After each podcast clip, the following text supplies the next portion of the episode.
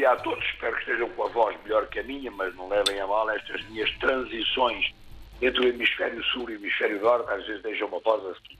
Mas realmente eh, é crucial eh, esta fase de transição. Há muito tempo na história económica que não havia uma concentração tão grande de elementos de transição tecnológica e há aspectos da vida industrial que estão a mudar completamente. Ora, como a vida industrial tem uma influência no conjunto dos serviços e até na agricultura, estamos então numa fase em que os países que ficarem cientificamente e tecnológica para trás vão ter muita dificuldade a recuperar.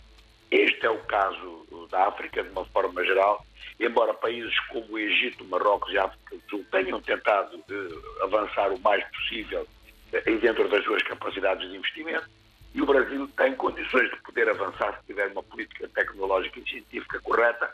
Lembramos que o Brasil perdeu quatro anos nessa matéria.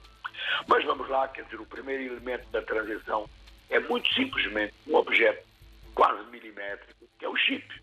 Os chips, de uma forma geral, são determinantes em toda a evolução tecnológica porque eles contêm um conjunto de informações, um conjunto de bases que permitem o desenvolvimento de muitos outros elementos. Neste momento, a produção mundial de chips está com dificuldade, conforme sabemos, por um lado, diminuiu o fornecimento de matérias-primas, isto como consequência até da guerra da Ucrânia, onde tudo ficou mais caro, às vezes mesmo só como pretexto da guerra, não é nem a guerra diretamente, mas o grande produtor mundial é Taiwan, com 37%. Isto pode explicar muitas coisas a nível das tensões na Ásia. Mas o, o produtor das ferramentas para produzir os chips, ou os produtores, são simplesmente, à escala mundial, cinco ou seis fábricas. É uma dependência enorme dessas cinco ou seis. Portanto, três estão nos Estados Unidos, uma está em Taiwan e outra está na Holanda, que é a única que existe na Europa. Este elemento é fundamental. Sem resolver este, não resolvemos os outros.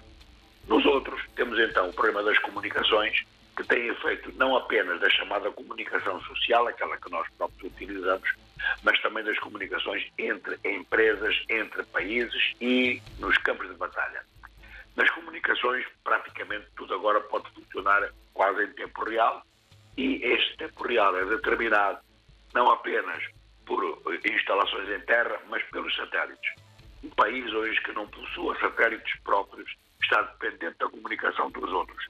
E, finalmente, como consequência disto tudo e com um grande avanço que a gente não sabe até onde vai, mas que está a progredir mês a mês, é a inteligência artificial, que pode ter efeitos no mercado de trabalho que tanto podem ser muito bons para aqueles que dominam a inteligência artificial, como pode ser muito maus para aqueles que não a dominam, porque realmente vão perder postos de trabalho.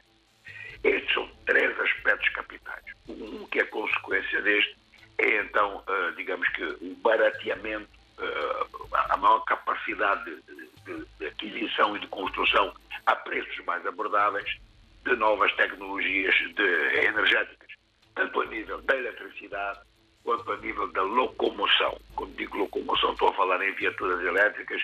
É de prever que em uma década só venham a existir viaturas elétricas, mesmo nos países em que a legislação não venha a obrigar a isto. E isto inclui a transição climática ou ambiental? Ah, claro, é esse é o aspecto fundamental também. Portanto, um, ponto é a substituição da madeira em muito, muita produção, inclusive na produção de papel. A redução da produção de papel, já está a acontecer. Muita da produção já está a ser feita em digital.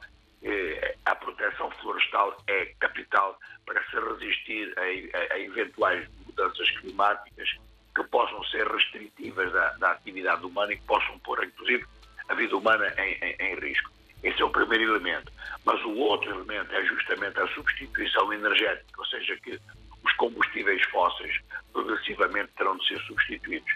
E é claro que a política da água é política determinante em tudo isto, não só no fornecimento direto, direto como na produção de energia elétrica e, finalmente, e isto também aqui é, é, é realmente fundamental, há uma necessidade de colaboração entre países nesta matéria, em matéria de investimentos de proteção, por exemplo, das grandes florestas, porque realmente o que aconteceu até agora é que os países do hemisfério norte, com o seu desenvolvimento industrial, foram grandes predadores ambientais e neste momento impõem restrições aos países do hemisfério sul. De maneira que aqui nós vamos ter uma necessidade de distribuição de investimento à escala mundial se queremos cumprir os objetivos que foram fixados em país.